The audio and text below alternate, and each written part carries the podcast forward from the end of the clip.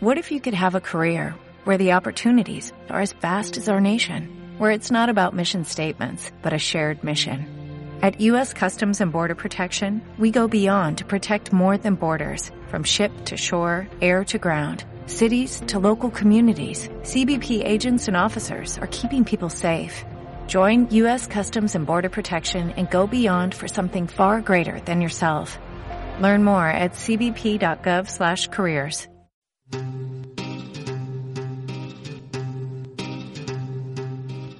Biblioteconomía.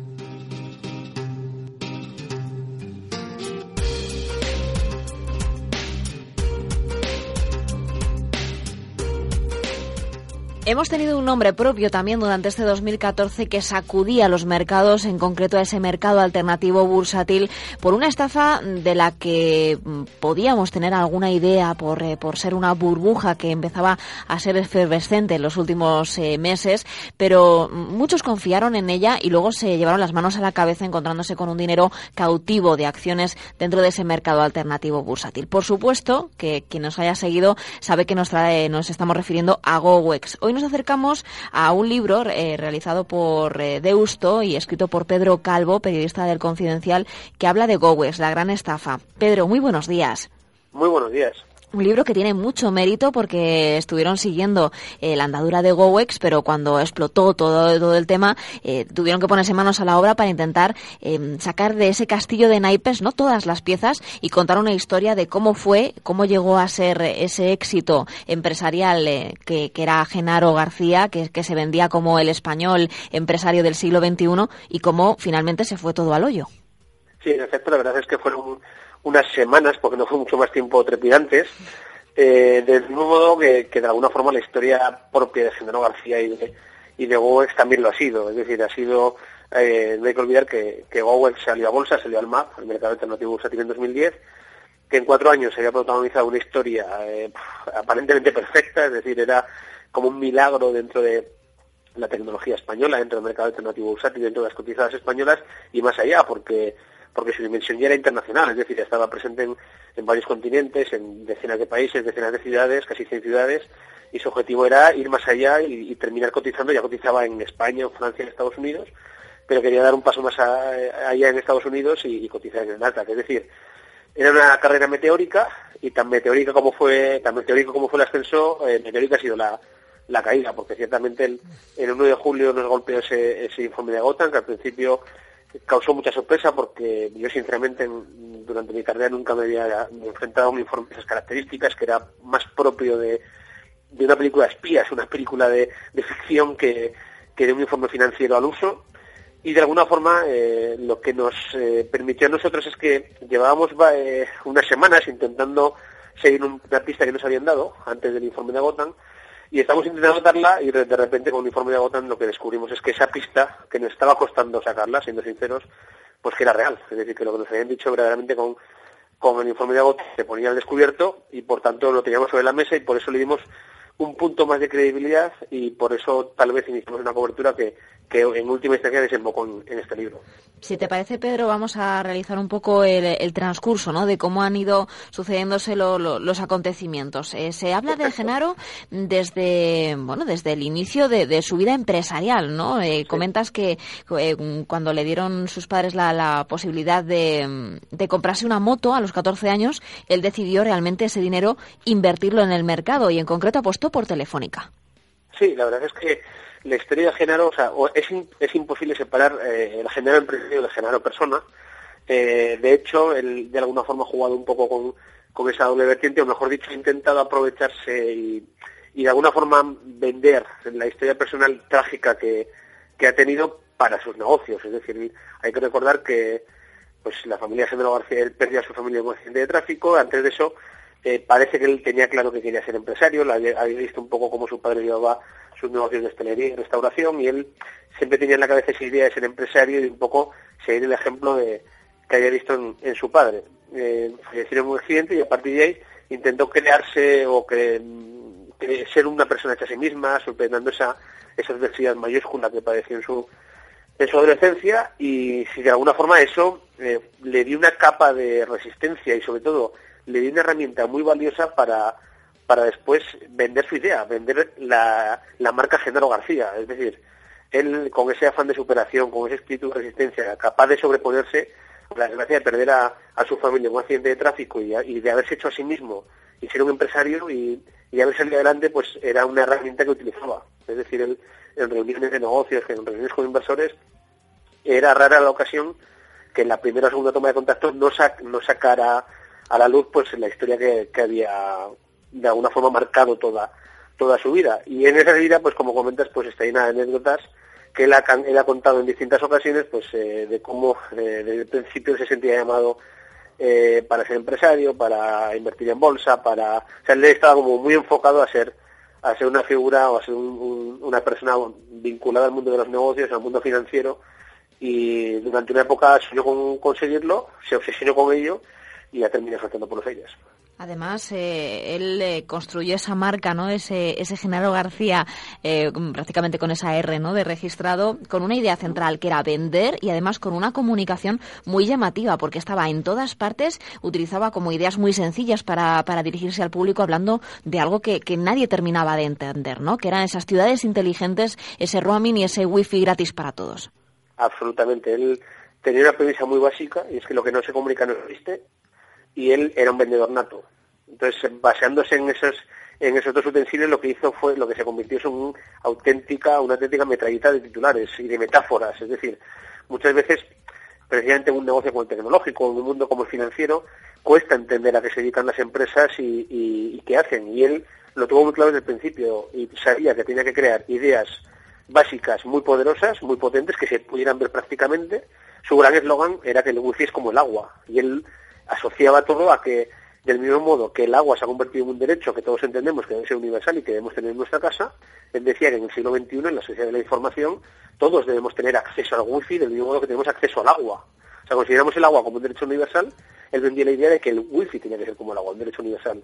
A partir de ahí, utilizaba más metáforas, un lenguaje muy sencillo, titulares muy llamativos y sobre todo, pese a lo que puede aparecer en un primer momento, es decir, eh, cuando alguien cree que otra persona está cometiendo una estafa o está engañando, parece que se oculta, es decir, tiene la sensación de que quien está engañando se ocultará para que no lo pillen. Mm. Y en el caso de Genaro García, empleó una estrategia absolutamente contraria. Es decir, él hablaba con los medios de comunicación, estaba expuesto con los reguladores, con los supervisores, con los analistas, es decir, era una persona muy accesible, muy cercana, que comunicaba continuamente, es decir, en vez de esconderse o en vez de taparse para que no le cogieran, no lo descubrieran, él pensaba que la mejor defensa es un buen ataque, entonces él de alguna forma pues se, exponía a, esos eslóganes continuos, entrevistas, apariciones en medios de comunicación, en eventos públicos y de alguna forma eh, conseguía con esa estrategia que los demás le creyeran dijeran, hombre, si este hombre está tan expuesto, si este hombre lo habla con tanta claridad, lo tiene tan claro, eh, es porque habrá algo. Es decir, de alguna forma se parapetaba en esa estrategia de comunicación tan, tan abierta, tan transparente, para proteger su lo que de verdad había detrás, que es que era, había más humo que realidad de cara al exterior era así, pero también con su círculo cercano de, empleados. Lo digo porque durante el libro se, se, queda como en la mente del lector la idea de que él era un poco un padre para todos. Al final alguien que, que inspiraba confianza, que inspiraba respeto y que estaba como, como acompañándoles para crecer todos juntos.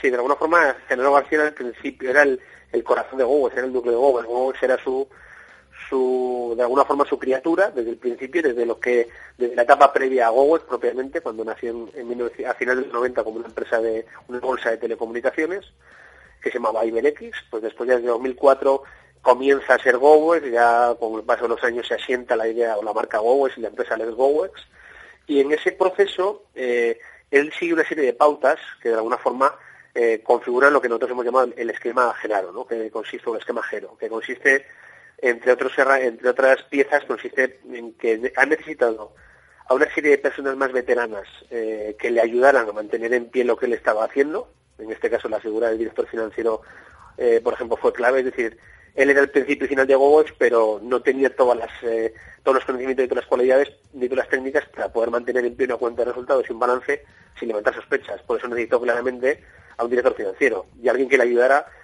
de alguna forma configurar el entramado empresarial que, ha sido Owens. Y eso el, financiero ha desempeñado un papel fundamental en ese terreno. Pero también, dentro de su estrategia estaba eh, además de tener gente senior trabajando como el, como financiero, gente más junior, gente que estuviera empezando, gente que, que le viera de alguna forma como un héroe, como un paladín, como, como un salvador, como un mesías que, al que seguir. Entonces, eh, tanto dentro de la empresa con algunos empleados, sobre todo con algunos muchísimos, como fuera de la empresa con algunos inversores, él proyectaba la idea o la imagen de que él era como un salvador o como, como un mesías que había venido a, crear una empresa absolutamente novedosa y que, y que les iba a llevar a la tierra prometida del, wifi gratuito en todo el mundo. los trabajadores, algunos estaban más convencidos que otros, no todos estaban, estaban absolutamente convencidos de lo que estaba ocurriendo dentro, algunos se quedaban porque por según nos han reconocido en primera persona, pues tú llegas a tu trabajo, trabajas, te vas y no hay más.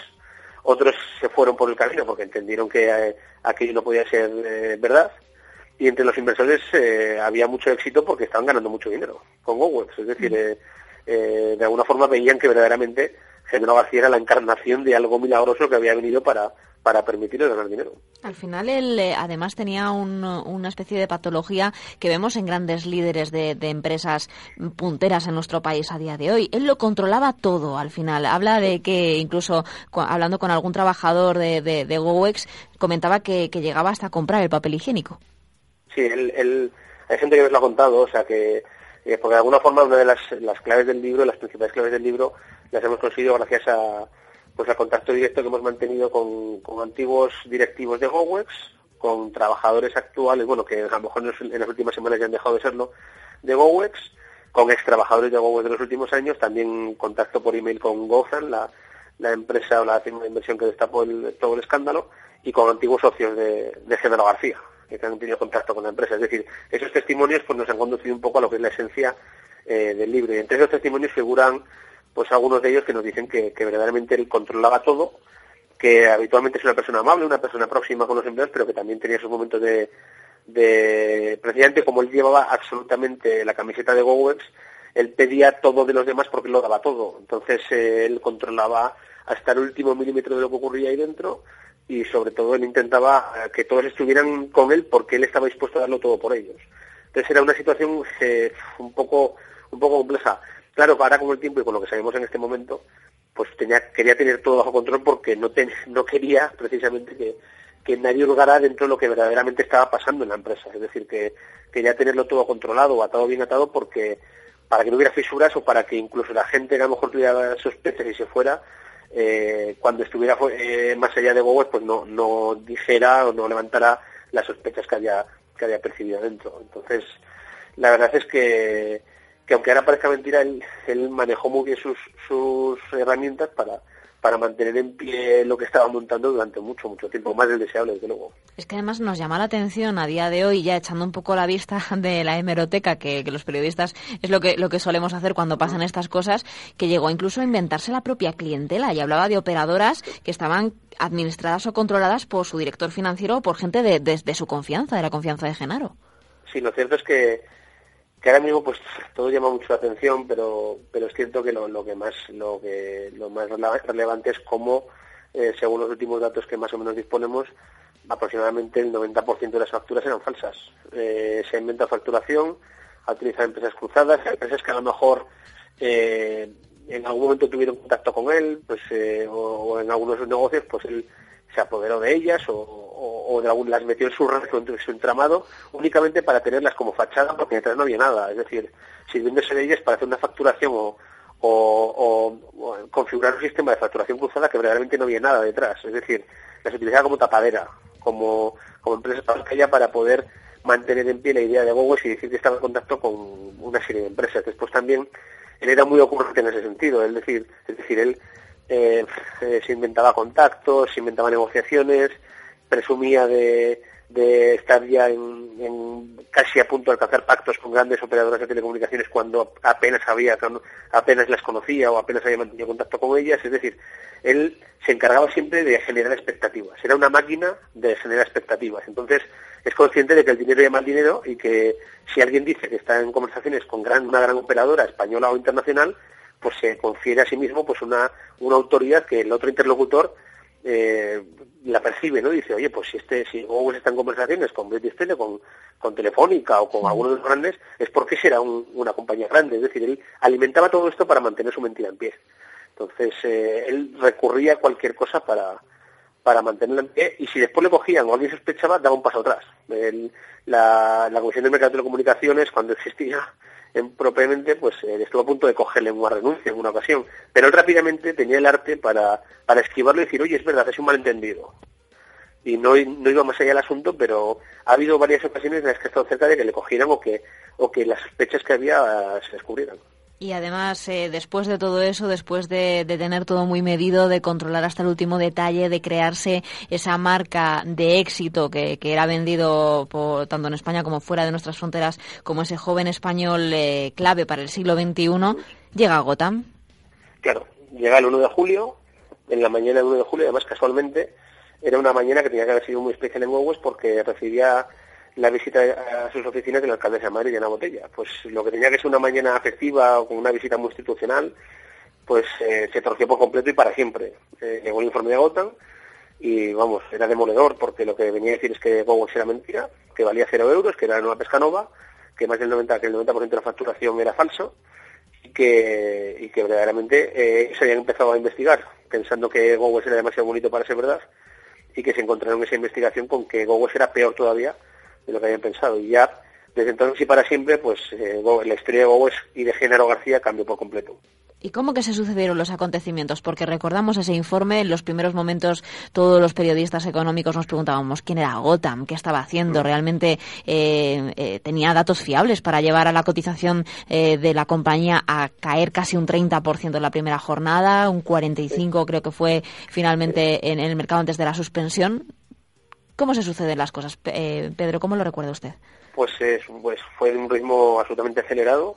En un primer momento, no lo vamos a negar, eh, había mucha confusión y, y apenas podías dar crédito a lo que estabas leyendo, porque como digo, la propia configuración del informe de Gotham no es el, eh, la de un informe habitual en los mercados financieros. En los mercados financieros todo tiene una, de alguna forma sigue un aspecto de seriedad, se utilizan metáforas o algunos, algunos guiños irónicos, pero pero todo tiene un aspecto de seriedad porque están tratando de cosas serias, de la valoración de una empresa, hay dinero por medio, accionistas, inversores, deuda, entonces eh, muchas siglas, son, es un lenguaje muy técnico, crítico y muchas veces eh, complicado de entender, ¿no? Pero en el caso de Gotan era más un informe que por su apariencia era muy raro porque no, no respondía nada de lo que se había visto y por su contenido más raro todavía porque era demoledor, muy directo y porque eh, lo que nos venía a decir es que había estado durante ocho meses investigando Google de arriba abajo, porque había mezclaba asuntos financieros con asuntos personales, con asuntos empresariales, con asuntos del auditor. Era muy raro, era muy, muy, muy raro. Entonces eso, en un primer momento, genera confusión. En nuestro caso, en el caso del confidencial, lo que nos permitió darle un poquito más de verosimilitud fue que estábamos sobre la pista porque alguien nos había comentado que, que, que a su vez a esa persona le habían dicho que la facturación de Hugo era muy rara, es decir, que había algo que no encajaba. Entonces nosotros estamos ya estamos sobre la pista, estamos mirando cosas a ver por dónde podíamos descubrirlo y ahí salió Gotham. Entonces ahí vimos confirmadas nuestras sospechas. Entonces por eso en el primer momento fuimos, eh, le dimos eh, credibilidad y, empezamos a trabajar. Esa primera cobertura lo que nos permitió es que rápidamente gente que había trabajado con Genaro García, que había ocupado puestos directivos, se pusiera en contacto con nosotros. Y ya el día 2, el día 1 se, se publicó el informe de Gotham, el día 2 hablamos con varias personas que, que trabajan con Genaro y sobre todo una de ellas con un cargo importante que acreditó y que nos demostró que, era fiable, eh, nos dijo que lo que decía Gotan era verdad, que el propio Genaro se lo había reconocido en primera persona. pues eh, ahí empezamos ya todavía a, obviamente a quedarnos más asombrados y la sorpresa total ya fue cuando el día 2 de julio pues eh, Genaro García se puso en contacto con nosotros para tener una reunión con nosotros y otros medios de comunicación, para tener una reunión en secreto. Claro, en ese primer momento ya te, eh, te sorprendes. ¿Por qué? Porque lo que estás esperando es que Genaro García y su gente esté trabajando en dar un comunicado al mercado, no a nosotros, o no a un grupo de periodistas en privado. Entonces, claro, hay, algo huele mal ahí. O sea, eh, si hay un mercado supervisado que exige transparencia, que pues eh, tú te debes a tus inversores, no te debes a que a reunirte con cuatro periodistas para ver lo que cómo sales del atolladero. Entonces nos sorprendió que nos convocara esa reunión. Lo agradecimos para ver lo que nos puede decir él y nos reunimos con él. Y en un primer momento descubrimos al, al Genaro vendedor, al Genaro que es capaz de venderte cualquier cosa. Pero conforme pasaron los minutos nos dimos cuenta de que nos estaba vendiendo mucho humo, es decir, no había datos, no había facturas, no había, no había nada sólido y, y nos fuimos con la sensación de que, de que no tenía argumentos de defensa, de verdad, argumentos de verdad, no, no palabras, sino, facturaciones no sólidas, contratos sólidos, facturas sólidas. Entonces, ahí nos dimos cuenta de que realmente estaba metido en un aprieto considerable. El día 3 de julio salimos con un informe, eh, con un artículo en el que hablaba, eh, poníamos ya las versiones de los directivos que habían hablado con nosotros. Entonces ahí es cuando se suspende la cotización. Los días pasan a una velocidad de vértigo y entonces el fin de semana del 4 o 5, desde el viernes por la noche el 4 de julio, eh, hablando con gente nos dicen que el fin de semana puede ser movido y que estuviéramos atentos. Y ese fin de semana movido y que permaneciéramos atentos desembocó el que el sábado por la noche estábamos un poquito alerta porque nos habían dicho que podía pasar algo en cualquier momento, eh, hasta que poco antes de las 5 de la mañana, eh, tras una noche bastante larga ahí en vela esperando a que ocurriera lo que nos habían dicho que podía ocurrir, eh, pues llegó el informe, llegó el hecho relevante al MAP y, lo cubrimos en, primera instancia, o sea, tuvimos ahí la primicia y, y eso fue un poco los acontecimientos que ocurrieron en poco más de 100, 124 horas, es decir, fue una cosa muy rápida y fue una historia de, vértigo y meteórica, insisto, con meteórica fue la extensión y meteórica ha sido la caída. Entonces nos encontramos ya con eh, la situación eh, que todo el mundo conocemos, con una suspensión cautelar de la, de la compañía, eh, con un Genaro García que se disculpa ante todos sus empleados en una reunión que, que, esas imágenes también dieron la vuelta al mundo, ¿no? Por, por cómo, comentaba la, la, sucesión de, acontecimientos y, y en qué punto estamos ahora, Pedro, porque ahora de momento como que las aguas parecen haber vuelto a su cauce dentro de ese mercado alternativo bursátil con GoWex eh, los plazos eh, se, dilatan un poco en, el tiempo para, el tema de las investigaciones. ¿Cómo, ¿Cómo estamos y qué puede venir de aquí a, pues los próximos meses? En, en, un momento en el que, bueno, como se está ocurriendo en los últimos meses, pues sabemos que hay muchos casos encima de la mesa de los despachos judiciales. El juez Pedraz está con la investigación. Posiblemente, ante otros casos, pues no es lo más prioritario que entiende en este momento, aunque aunque le está dando le está dedicando parte de su trabajo pero lo cierto es que, convendría que, se tomara muy en serio. ¿Por qué? Porque, como suele ocurrir en estos casos, no está en juego solo Genaro García o Wex. Eh, lo que está en juego es el mensaje que vamos a proyectar. Es decir, eh, si Genaro García, durante, al menos durante 10 años, aunque puede que incluso durante más tiempo, él ha reconocido 10 años, pero posiblemente empezó antes, a emitir facturas falsas, a falsear las cuentas, a falsear la contabilidad, es decir, a engañar eh, primero con su contabilidad y después ya, pues una vez estás eh, cotizando en un mercado, estás eh, engañando al público. Es decir, si no juzgamos bien esto y no, y no concretamos bien los delitos que ha podido cometer Género García y la gente que la podido ayudar, lo que estamos haciendo al futuro es que pueden venir otros Géneros García. Es decir, si esto te sale muy barato, estamos haciendo al futuro, oye, el mensaje de que, de que no pasa nada. Si vas a pagar poco por lo que has hecho, pues a lo mejor vale la pena, o estar lanzando un mensaje de que vale la pena hacer cosas así. Entonces convendría que esto se tomara en serio, por supuesto hay otros otros casos que acaparan más atención mediática, que acaparan más focos, porque tienen más que ver con la política y con otra serie de acontecimientos, pero con Genaro García nos jugamos mucho, porque es de las cosas que a los inversores les, les, llegan. Es decir, ¿cómo juzga España a las personas que engañan a los inversores? Hmm. Es una reflexión muy clara y que quien sea debe tener, debe tomarse muy en serio porque si no el mensaje que estamos lanzando, lanzando es muy peligroso. Entonces, eh, ahora mismo está juzgando, el fiscal también está investigando, sobre todo se está desentramando un poco todo lo que ha sido la, red, la tupida red de, empresas pantalla y de empresas y testaferros de los que se ha servido GoWex, y hay que ver un poco lo que queda de la compañía. Ciertamente, eh, parece que la, inmensa mayoría de lo que estaba ocurriendo, eh, los trabajadores trabajaban, pero no se facturaba, es decir, la parte de facturación es la que no encajaba y Genaro García, que quería ser un empresario de éxito, no le bastaba con, con facturar el 10% de lo que... O sea, las cantidades tan bajas que facturaba, entonces inventó pues una cantidad bastante importante. Entonces lo que tiene que, lo que tiene que ver el juez es cuánto se inventó, desde cuándo, cuánto falseo y desde cuándo. Eh, parece muy difícil por el testimonio de la gente con la que hemos ido hablando y porque casi todo el mundo se está yendo de, de la compañía o se ha marchado ya queda muy poquito de GoWex o puede quedar muy poquito, a lo mejor hay alguna línea que pueda ser comprada por algún inversor o que pueda resultar interesante, pero desde luego mm, debería separarse continua, absolutamente de, la marca GoWex o de cualquier cosa que tenga que ver con GoWex, es decir, esa marca está ya absolutamente manchada y hay que ver un poco dónde, dónde acaba todo esto. En cuanto a en cuanto a Genaro García, pues bueno, eh, él ha proyectado un poco la imagen de que eh, está jugando un poco a su estrategia. Él confesó, él se, se ofrecía a colaborar, entonces eso ya es un atenuante. y, y hay que tener claro que hay que tomarla en serio. Es decir, que no hay que minusvalorar su posición actual, porque él sigue escribiendo periódicamente algún mensaje en Twitter, él sigue opinando de las cosas, no, no es una persona que, que se volviera loca en Go, es decir, él sabía perfectamente lo que estaba haciendo, y eso te lo remarca la gente que trabajó con él. O sea, es, en ocasiones da la sensación de que parece que, que bueno, que era del todo consciente de lo que hacía y que tiene un comportamiento como de, iluminado. Y la gente que trabajó con él te dice que nada, que de eso, eso no es así y que a lo mejor es una estrategia que está, que está siguiendo, pero eso no tiene nada que ver con, con la realidad porque le era consciente de lo que había hecho. Entonces son todas estas cosas las tareas están en juego y las que de alguna forma conviene que se tomen en serio porque como digo lo que está en juego de algún modo es la credibilidad no solo de, del mercado español sino también de, cómo se juegan este tipo de, engaños en, en, la justicia española. Entonces si nos lo tomamos en serio, no nos lo tomamos en serio. Por desgracia para el MAF esto ha un golpe muy duro, y digo por desgracia porque, porque necesitamos un mercado en el que las empresas de pequeña y mediana capitalización que están expandiéndose puedan financiarse a través de capital.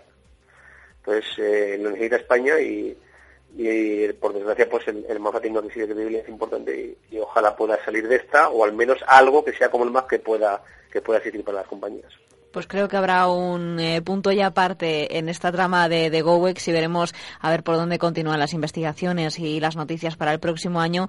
Pedro Calvo, gracias por trazarnos ese dibujo de todo lo que fue el ascenso y la caída de Genaro García y recomendamos este libro en esta semana en Onda Inversión GoWex, La Gran Estafa, publicado por Deusto de, de Pedro Calvo. Pedro, muchas gracias una vez más y que tenga muy buena semana. Muchísimas gracias y felicidades por nuestro, por nuestro aniversario. Gracias. Muchas gracias.